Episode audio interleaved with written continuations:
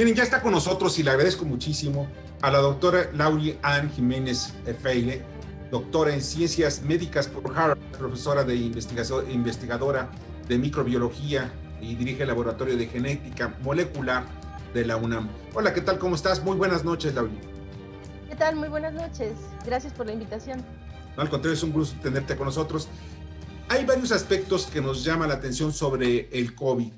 Al final de cuentas, sabemos que, poco sabemos más bien de este coronavirus, pero lo poco que sabemos parece aterrador. Y día a día estamos viendo que tiene cierto comportamiento donde nos lleva a la humanidad entera a ciertos lugares que todavía no, no conocemos. Dentro de, tu experiencia, ¿Qué es lo que estamos viendo hoy y precisamente en el manejo que se está dando? Porque se están dando un manejo político y un manejo médico, que a la vez ambos se han convertido en una pesadilla para la humanidad. Sí, así es. Bueno, eh, tiene varias partes esa pregunta, ¿verdad? La primera es esta, es verdad, esto es el, el virus SARS-CoV-2 causante de la enfermedad COVID-19. Es un virus nuevo, efectivamente, pero ah, en estas fechas ya no es preciso decir que sabemos nada o muy poco sobre él. Se ha generado una cantidad increíble de información científica desde el mes de diciembre del año pasado, cuando se dio a conocer el primer caso, y, ahora, y después en enero, muy poco tiempo después, se describe la secuencia genómica del virus, se da a conocer metodologías para diagnosticarlo, una serie de cosas. Y de allá para acá, bueno, pues tenemos un entendimiento, si bien no completo, sí tenemos un entendimiento mucho más profundo de lo que es tanto el virus como la enfermedad. Entonces, vamos haciendo avances, eh, bueno, los avances van caminando vertiginosamente. En ningún otro momento de la historia de la ciencia se había dado avances científicos a este ritmo. Entonces, sí, queda mucho por saber, particularmente sobre la enfermedad en términos de la inmunidad, de la inmunidad que se adquiere, que se adquiere contra la enfermedad una vez que una persona se infecta, los diferentes brazos de esta inmunidad. Eh, aparentemente es la inmunidad humoral, que se le conoce como inmunidad humoral, que es la que está basada en la producción de anticuerpos, es decir, anticuerpos que protegen a una persona contra la infección de, eh, algún patógeno. Eh, lo que ahora se sabe es que se pierde este brazo de la inmunidad, o sea, se pierde la inmunidad por anticuerpos contra SARS-CoV-2 al cabo de unos meses de la infección. Sabemos poco en términos de qué significa esto ahorita, eh, para las vacunas, para la efectividad de las vacunas. También se sabe que hay otro brazo del sistema inmunológico que actúa aquí, que es el sistema inmunológico celular, que es el que basa su protección en los linfocitos T. Sabemos que esto sí confiere con protección contra la infección, contra la enfermedad, pero este es un campo que todavía se está explorando. Ahora, en relación al virus, pues sabemos muchas cosas no se sabía el origen del virus, por ejemplo, ¿no? O sea, de dónde vino este virus. Y muchos especuló, sobre todo esos grupos, ¿no? Que tienden a ser muy, este, conspiracionistas, ¿verdad? De la corriente así de los antivaxers y los este, terraplanistas y qué sé yo, ¿no? claro. Este, haciendo sus, sus conjeturas si este virus se escapó de un laboratorio de, para, de guerra biológica o los chinos lo hicieron a propósito porque para controlar a la humanidad y qué sé yo. Bueno, afortunadamente la ciencia ha dado respuesta a estas preguntas, ¿no? Y hoy sabemos muy bien cuál es el origen del virus. El virus es de un origen natural, desde luego. Este provino de un murciélago, de ahí se trasladó a un animal intermedio, de ahí infectó al ser humano, pues es una infección zoonótica, como hay muchas infecciones zoonóticas, ¿no? Que es decir, que brincaron de animales a seres humanos, etcétera, ¿no? O sea, sabemos esto y sabemos mucho sobre los mecanismos, cómo infecta a la célula, cómo afecta al sistema de respuesta inmunológica inmediata de una persona infectada, cómo afecta al sistema de la coagulación, la cascada de la coagulación, procesos coagulatorios, de inflamación. Es decir, sabemos mucho más. Entonces, ahorita decir es un virus nuevo que no conocemos, ya no, ya no aplica tanto, porque realmente vamos sabiendo más cada día. Eso es Ahora, hemos estado enfrentando adecuadamente el virus, o sea, porque al final de cuentas ya teníamos conocimiento desde febrero de cuál iba a ser el comportamiento severo sobre la humanidad, pero ¿hemos tomado las políticas sanitarias adecuadas? Bueno, cuando se dice hemos, debemos eh, este, hacer la puntualización a quienes nos referimos. ¿Hemos los mexicanos? O sea, es decir, hay países que lo han hecho muy mal, que lo han afrontado muy, muy mal. Y esto se ve claramente. De los ejemplos más puntuales son Estados Unidos, ¿no? La crisis, o sea, Estados Unidos está a punto de colapsar por la crisis que tienen ahorita de la pandemia está incontrolable, es decir, está desatado, desatado los contagios, las hospitalizaciones, las muertes, y en muchas partes vuelven lo que parecía que no iba a suceder, que era que la ciudad de Nueva York volviera a colapsar, ¿verdad? Como lo hizo allá en el mes de febrero, marzo, abril, ¿no? Este, pues otra vez las escuelas públicas en el estado de Nueva York cierran a partir del lunes, está cerrando todo el estado, sus hospitales otra vez a tope, es decir, les está yendo muy mal y les está yendo no es como, pues es una casualidad o es algo que no se podía evitar o pues ni modo, les fue muy mal. No, es decir, les va muy mal porque su gobierno adoptó muy una estrategia equivocada, muy negligente para el control de la pandemia y es por eso que están en esa situación, no es por otra razón. Ahora, otros gobiernos que lo han hecho muy mal, desde luego, y con mucha tristeza e incluso vergüenza, ¿verdad? Este, como mexicana, tenemos que señalar a Brasil y a México, que han sido dos países que lo han hecho realmente muy mal, por, por razones muy similares a Estados Unidos. Y esto nos lleva a la segunda parte de su primera pregunta. Dijo, bueno, pues es que esto también tiene su vertiente política, su vertiente de salud, su vertiente médica, ¿no? Este, bueno, la realidad es esta. Esto no tiene muchas vertientes. Esto es un problema sanitario, es el es la peor crisis sanitaria que ha azotado a la, humanidad en los últimos 100 años. Punto.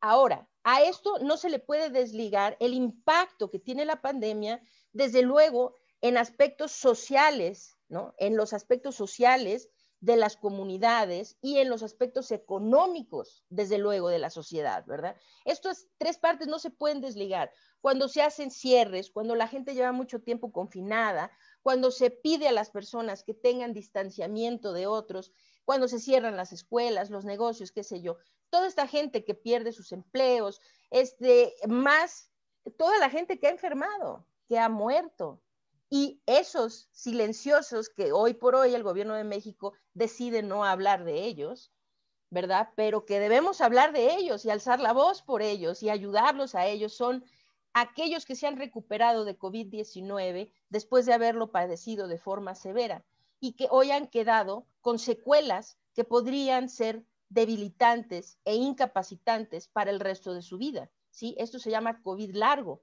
Entonces, sí, desde luego, esto es un problema sanitario, o sea, fundamentalmente sanitario, que tiene repercusiones e impacto desde la perspectiva social y económica también dentro del país. Ahora, la, la, cuestión política, pues es algo que los políticos se han sacado de la manga. Esto no tendría por qué ser un tema politizado, pero lo han politizado. Y lo han politizado más aquellos países que tienen mayor número de contagios, mayor número de muertes y que tienen una catástrofe económica más grande. Es decir, nuestro país y Brasil y Estados Unidos son los países que han tendido a politizar más el problema de la pandemia. Entonces, lo que ellos han hecho son cosas inclusive absurdas, ¿no? Desde nuestro gobierno ha venido el absurdo desde el principio de negar, de negar la utilidad de herramientas tan sencillas y básicas, poco costosas, que hubieran hecho una diferencia enorme, enorme en términos de la dispersión de contactos, de contagios y de la pérdida de vidas, como es el uso del cubrebocas. Es decir, haber desestimado esta medida desde el principio y que sea solo ahora y de manera tibia y siempre con un, con un pequeño mensaje de sí, pero bueno, no es tan importante, ¿verdad? Siempre le, le agregan eso, ¿no? O sea, tan fácil que hubiera sido, póngase todos el cubrebocas porque aquí necesitamos controlar los contagios y si no lo hacen, se va a morir mucha gente. Si ese mensaje se hubiera dado así, tajante, claro, desde el primer día, estaríamos en una situación muy distinta hoy. No quiero decir que hubiéramos controlado por completo la, pandemia simplemente con que todo el mundo se pusiera un cubrebocas, pero sí nos hubiera ido mucho mejor. Entonces, pues sí, es la politización de cosas como el uso del cubrebocas. Se politiza la información misma de la pandemia. Yo veo con, con realmente mucha preocupación y creo que es extraordinariamente lamentable que, por ejemplo, hace tres días, ¿no? Tanto el secretario de salud, el doctor Alcocer, como el subsecretario de salud, López Gatel, ¿no? Salieron a decir, miren, ya vamos mucho mejor. Estamos, o sea, ellos salen a decir, se está estabilizando y esto está disminuyendo, cuando sus propios datos están contradiciendo sus palabras. Es decir, no son datos que alguien se sacó, que un conspiracionista está sacándose de la manga, son los datos de la Secretaría de Salud que están basados en, lo, es decir, las bases de datos abiertas que la Secretaría de Salud proporciona. Y si alguien grafica eso sin esmero de sesgar la opinión, simplemente graficarlo como lo hace puntualmente, por ejemplo, una persona con la que colaboro y tengo el privilegio de tener ahora una amistad, el doctor Arturo Erdeli. Es decir, él desde el principio de la pandemia, él no lo hace eh, no, no, tiene intención alguna, no, no hay subjetividad detrás de sus análisis. Simplemente toma los datos y los grafica y hace un análisis objetivo de lo que ahí están, de las bases de datos mismas de la Secretaría de Salud. Lo que estamos viendo es un repunte marcado, marcadísimo, en, eh, de aumento en el número de casos, en el número de funciones, y cada vez más los estados de la República están clamando por los hospitales se nos están llenando, ya no tenemos material, no tenemos camas, no tenemos insumos. Entonces, pero el secretario y el subsecretario salen a decir, vamos mejor. Estamos aplanando la curva, ¿no? Domamos la pandemia, como se dijo muy famosamente hace unos meses, ¿verdad? Este, pues, eso es politizar un tema y eso es contraproducente al esfuerzo de contención. Eso va en contra de salvar vidas. Y la gente se confunde con esos mensajes al final y la gente pues dice, bueno, yo prefiero salir a la calle, tratar de hacer mi vida cotidiana pues ¿por qué? Pues porque si el presidente de la República, ni el subsecretario, ni el secretario utilizan cubrebocas, ¿por qué lo voy a utilizar yo? Es correcto, es correcto. Y no solo eso, vamos a decir, una persona eh, se, le dice, no, no, ya vamos mejor, ya, ya, ya vamos de salida, parece que esto ya se está terminando. Ah, bueno, pues bueno, ¿saben qué? Esa reunión que yo iba a hacer, que había cancelado porque pensé que todavía estábamos mal, pues ahora sí la hago, ¿no? Pues ya vamos bien. Me explico, esto hace que la gente relaje las medidas, es contraproducente, tiene la intención de hacer quedar bien a quienes tienen el poder político, pero esto no, no favorece a la población en términos de poderla proteger contra lo que está ocurriendo. Entonces, pues es muy dañino eso que está pasando, la politización. Ahora también se da mucho con el asunto de las vacunas, ¿no? el, señor Trump, como pensó que le iba a favorecer en su, en su campaña, ¿verdad?, para la reelección presidencial, pues prometió, no se preocupen, aquí yo les voy a traer la vacuna para antes de las elecciones, ¿no? Pues, ¿cómo le fue con eso, señor Trump? Porque pues seguimos sin vacuna, ¿verdad? Este, también nuestro señor presidente, eh, Andrés Manuel López Obrador, eh, hizo en su informe de gobierno pasado, dijo, no se preocupen, en enero vamos a tener vacunas para toda la población mexicana y van a ser gratuitas. Ajá, señor presidente, ¿y cómo le está yendo con eso? Porque no va a haber aquí vacuna en enero. Eso es una mentira y ellos lo saben. Entonces, esto es, eh, no importa tanto que mientan, ya sabemos de entrada, los políticos hacen eso, se dedican a eso, a mentir, ¿no?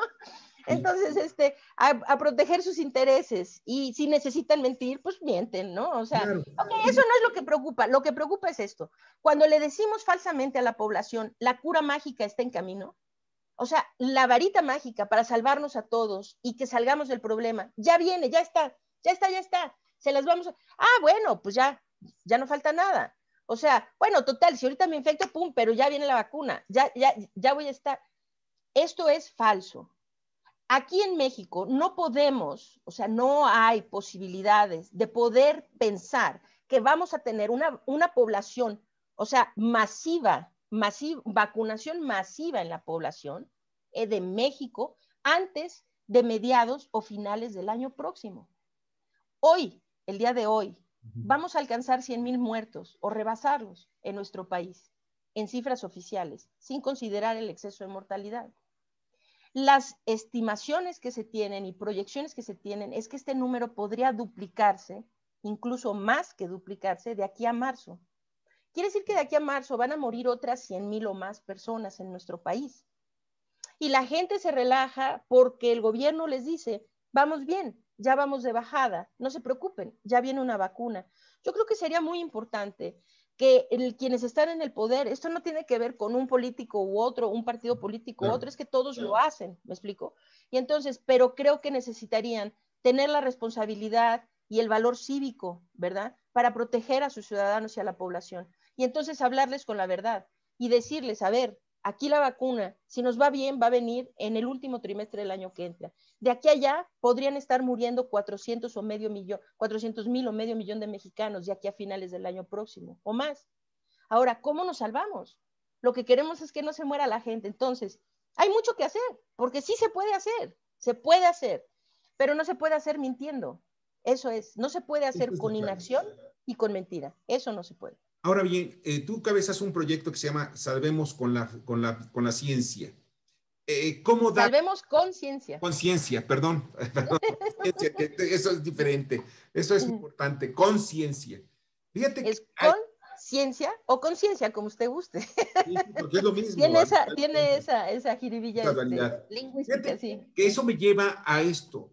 ¿Cómo salvar a la, gente, cómo darle ese reload o, esa contramarcha a, lo que está ocurriendo para que, nos, para que podamos salvar el mayor número de vidas, porque como tú estás diciendo, cada tres meses se está duplicando el número de muertos. Hace tres meses éramos la mitad, hablábamos de medio millón de, contagiados y de aproximadamente 50 mil 50 muertos. Estamos ahora ya al doble en tres meses. En otros tres meses vamos a estar con 2 millones de muertos y quizá con más de 200 mil, de, perdón, 200 mil muertos y más de un millón de, de 2 millones de contagiados. Así es. Estamos a marzo, de febrero, perdón, de, enero del año próximo.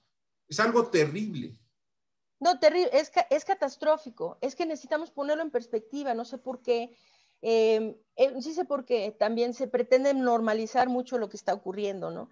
O sea, como que hablar menos de ello, hacer, ya vamos de salida, no se preocupen, total diario se mueren 500 personas aquí, no pasa nada, ¿no? Normalizarlo. Esto no es normal y no debe ser normalizado, sería un crimen normalizar eso y sería realmente una falta de respeto para todas esas familias que están perdiendo seres queridos todos los días, ¿sí? Entonces, para quienes la vida nunca va a volver a ser igual. Entonces, no podemos ser tan indolentes, es decir, no podemos normalizar la muerte. Y si nos ponemos a ver, bueno, o sea, 200 mil personas, ahorita si sumamos el exceso de mortalidad en nuestro país, han muerto a causa directa del COVID y como relación, como eh, vamos a decir, muertes colaterales al COVID, que es aquellas personas que tienen otros padecimientos que no se les ha podido dar tratamiento porque los hospitales están ocupados con COVID. Ellos también son víctimas de la pandemia han sido víctimas de la pandemia. Una persona que no pudo hacerse diálisis porque ese hospital se convirtió en COVID y entonces se murió de su insuficiencia renal, pues esa persona es una víctima de la pandemia también, del mal manejo de la pandemia, ¿no? Entonces, ahorita ya vamos como por 200 mil, si sumamos el exceso de mortalidad y vemos tanto los que son atribuibles directamente a COVID como los que son colaterales al mal manejo de la pandemia, ¿no? Entonces, 200 mil, entonces hay que, hay que hacer números, ¿no? Porque si nosotros sumamos, vamos a decir, todas las grandes tragedias, catástrofes que han pasado en el último siglo en nuestro país, y vamos a incluir el terremoto del 85, el del 2017, vamos a incluir que, o sea, los quemados de San Juanico en los 80, los, es decir, sumemos todo eso. La pandemia se va a llevar todo, todas esas catástrofes de calle en términos del número de muertes. Y si eso no nos duele como mexicanos, pues entonces no sé qué carambas es lo que nos duele, ¿no? O sea, ¿qué nos podría doler entonces? Yo creo que necesitamos, sí, necesitamos detener la muerte y ahora, si el gobierno no va a hacer nada para controlarlo, porque esto desde luego es un esfuerzo que es conjunto, sociedad-gobierno, desde luego. No se puede hacer solo el gobierno y no se puede hacer solo la sociedad. Esto tiene que ser un esfuerzo conjunto. ¿Qué, necesitan hacer las autoridades? Las autoridades tienen que hacer lo que se ha negado a hacer desde el principio, que es ampliar suficiente la capacidad de pruebas diagnósticas en nuestro país para detectar a un número suficientemente amplio de pacientes asintomáticos. Hoy, quiero hacer hincapié en esto, hoy en Twitter vi un tweet del doctor este, Cortés, este señor que se presenta en las conferencias de prensa vespertinas, ¿no? Explicándole muy amablemente a alguien por qué al gobierno federal no le interesa detectar a los asintomáticos. No, porque son los sintomáticos los que nos interesa, porque ellos son los enfermos. Los otros les ven muy bien, no pasa nada. Los asintomáticos les ven muy bien, ellos se curan solos. Eso fue lo que dijo en un tuit. Y eso me preocupa gravemente. Debería preocupar a todos, todo el gremio científico y médico, que quien está encargado de la pandemia haga una declaración de esta magnitud. Porque necesitamos entender algo. El problema de COVID-19 se ha vuelto una pandemia de, eh, niveles catastróficos, o sea, de, de proporciones catastróficas a nivel mundial, gracias a que quienes dispersan el virus más efectivamente son los asintomáticos. Entonces, una persona asintomática, pues por definición misma, no se siente enferma, no está postrada, no está en su cama, no está en un hospital, sino que deambula y en su, en su movilidad, porque no se siente mal, no sabe que está enferma, porque no tiene síntomas, no tiene síntomas, pero sí tiene al virus y lo dispersa muy eficientemente. Entonces va anda por el mundo regando el virus, infectando a otros. Entonces, ¿cómo han hecho los, países? Y, estos son el grupo que dice el doctor este, Cortés que no le interesa al gobierno federal hacer pruebas a este grupo, porque pues ellos se curan solos. Pues digo, deberíamos informarles o pasarles un, un poco de literatura científica a ver si tienen a bien leer ¿no? O sea, y enterarse de la ciencia detrás del problema que se supone que están manejando porque realmente este, hay cúmulos de ciencia detrás de esto y es un consenso en la comunidad científica que son los asintomáticos el problema de dispersión principal de COVID-19. De ahí que las estrategias gubernamentales de contención tienen que estar basadas en detectar al número más grande posible de asintomáticos para poderlos aislar y cortar sus cadenas de transmisión. Entonces, ¿cómo se hace? Se hace muy efectivamente. Cuando dice, es que esto no es un problema solo nuestro, es todo el mundo tiene el mismo problema, todo el mundo tiene... No, bueno, pues también necesitamos informarle al subsecretario y a, su, a su, este, a su séquito, ¿verdad? su corte celestial este, que necesitamos informarles. Entonces, tal vez es que no tienen quien los asesore o no tienen tiempo para, para eh, eh, informarse cómo va la pandemia en el mundo. Pero, a ver, los países del sureste asiático y, lo, y en Oceanía, la pandemia se controla de maravilla. La gente ha vuelto prácticamente a la normalidad, sus economías están poco afectadas, ¿sí? Y han muerto muy pocas personas en esos países. Y hablo concretamente, incluso Japón, ¿eh? que Japón tuvo, ahora está teniendo un, un brotecillo ahí un poco no muy padre. Sí, pero no puede compararse. Son países que han controlado muy bien el problema. Taiwán, Vietnam, este, Tailandia, incluso Japón, y me atrevo a, a, incluir a Japón en eso, aunque ahorita está un poquito desatado, Corea, eh, Corea del Norte, China, China, con 10 veces más población que México, tiene una fracción de los muertos que tenemos nosotros y de infectados. Ahora, la pregunta es, ¿y cómo lo hacen? No, es que ellos, ellos son asiáticos, es otra especie de seres humanos. No, son igualitos que nosotros, así, no es otra especie. Ahí les va cómo. Esto lo hemos sabido desde el principio. Los europeos lo saben desde el principio y lo hicieron muy bien, un ratito y después se relajaron y ahora están en otra catástrofe. Pero esto no se da nada más porque, bueno, ya vino la segunda ola, como si hubiera sido inevitable que llegara la segunda ola. No, debimos haber como humanidad detenido la segunda ola, ¿sí? Pero no se hizo porque se politiza, porque la gente cree que hay otras prioridades que la vida humana, ¿no? Pero lo que se hace es eso, de un caso que si es sintomático, pues si él, yo me siento mal, voy al hospital, oiga, no, usted necesita una prueba. Se le hace su prueba, muy bien, sale positivo, ok. Pues este, claro, se le da el tratamiento, se le aísla, etcétera. Pero si ahí queda, pues no sirve de mucho, ¿me explico? Lo que se necesita es de este, todos sus contactos, rastrearlos, hacerles pruebas. Por eso es ampliar la capacidad de pruebas. ¿sí? No es un, un sinsentido de hagan muchas pruebas, muchas pruebas, muchas pruebas. No, no, hacer muchas pruebas per se no sirve. Sirve si se utilizan muchas pruebas estratégicamente para detectar casos asintomáticos y poderlos aislar. Entonces, de este caso sintomático, rastreamos sus contactos y vemos, ok, de los 100 contactos que rastreamos, 50 son positivos y de esos la mayoría son asintomáticos. Bueno, maravilloso. A ver, esos los podemos, les podemos decir, oiga, usted también está infectado, venga, aíslese. Esto da dos ventajas gigantescas que son conducentes a disminuir la pérdida de vidas. Uno es disminuir los contagios, desde luego. Es decir, agarramos a esos asintomáticos que de otra manera hubieran pasado los siguientes 14 días infectando más personas. Ahora los tenemos aislados, cortamos todas esas cadenas de transmisión. Maravilloso, empezamos a disminuir la carga viral comunitaria de esa manera. Pero lo otro es algo muy importante, que estas personas que ahorita están asintomáticas, algunas van a llegar a presentar síntomas. Es decir, hoy están asintomáticos, pero quizá en dos o tres días empiecen a presentar sintomatología. ¿Qué es importante? Es importante no decir, pues sí, usted, usted está positivo, pero no se siente mal, no se preocupe, usted va a estar bien, váyase a su casa. Véngase si ya se siente muy enfermo, ¿no? Sí, si esa persona llega cuando ya está muy enferma, seguramente habrá muy poco que se pueda hacer para salvarle la vida. En cambio, si lo podemos aislar selectivamente, decir, oiga, en Corea del Sur, al principio de la pandemia, resolvieron este problema de una forma muy civilizada.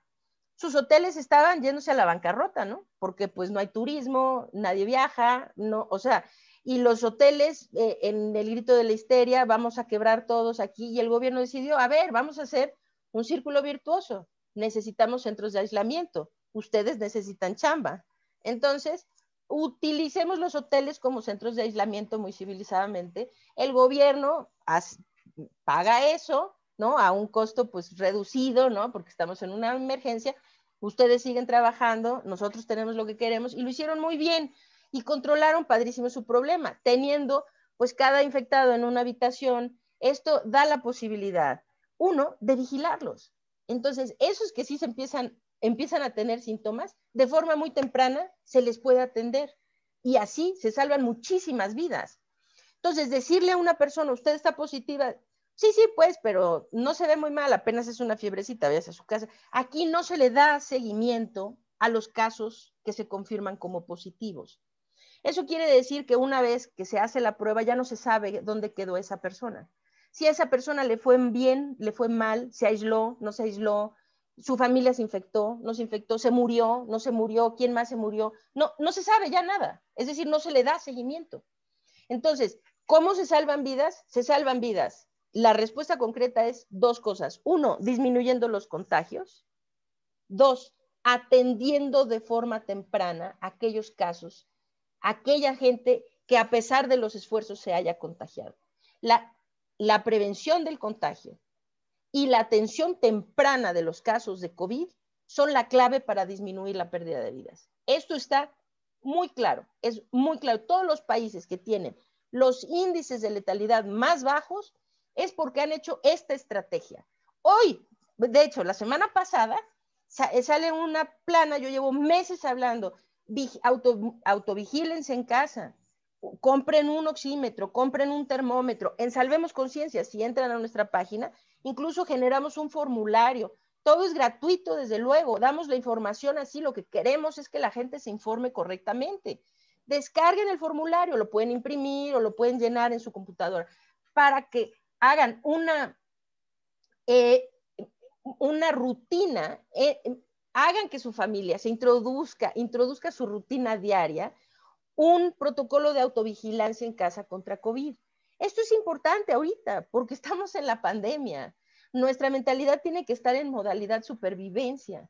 Es decir, no podemos ahorita decir, pues estamos cansados ya, queremos otra vez los bares y los gyms y los...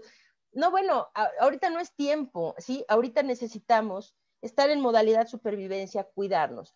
Entonces, ahí se pueden llevar sus registros de autovigilancia y van viendo. Esto le da a la gente tranquilidad en primer lugar, porque la gente, eh, quienes van bien, dicen, ah, perfecto, mis medidas, estoy muy bien, perfecto, estoy sano, todo va bien. Eso da mucha tranquilidad de no estar con el, híjole, hoy sí ya habré, fui ayer al súper, ay, me habré contagiado, no, no, no sé, no me puse gel inmediatamente. La gente empieza a estar paranoica de si pudieran o no estar contagiados y qué pasaría si estuvieran, ¿verdad?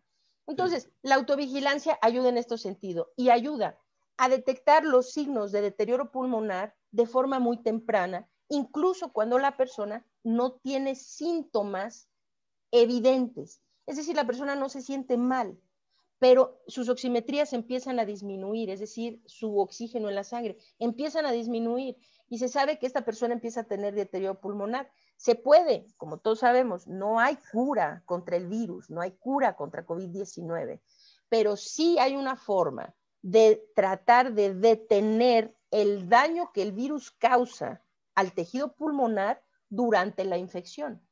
Y esto es una estrategia muy exitosa que se hace eh, muy efectivamente en, los países, pues nada más basta con ver, vean los países que tienen los índices de letalidad más bajos, que tienen el menor número de muertes. Esta es la forma como lo hacen, controlando los contagios y atendiendo de forma muy temprana a la población infectada.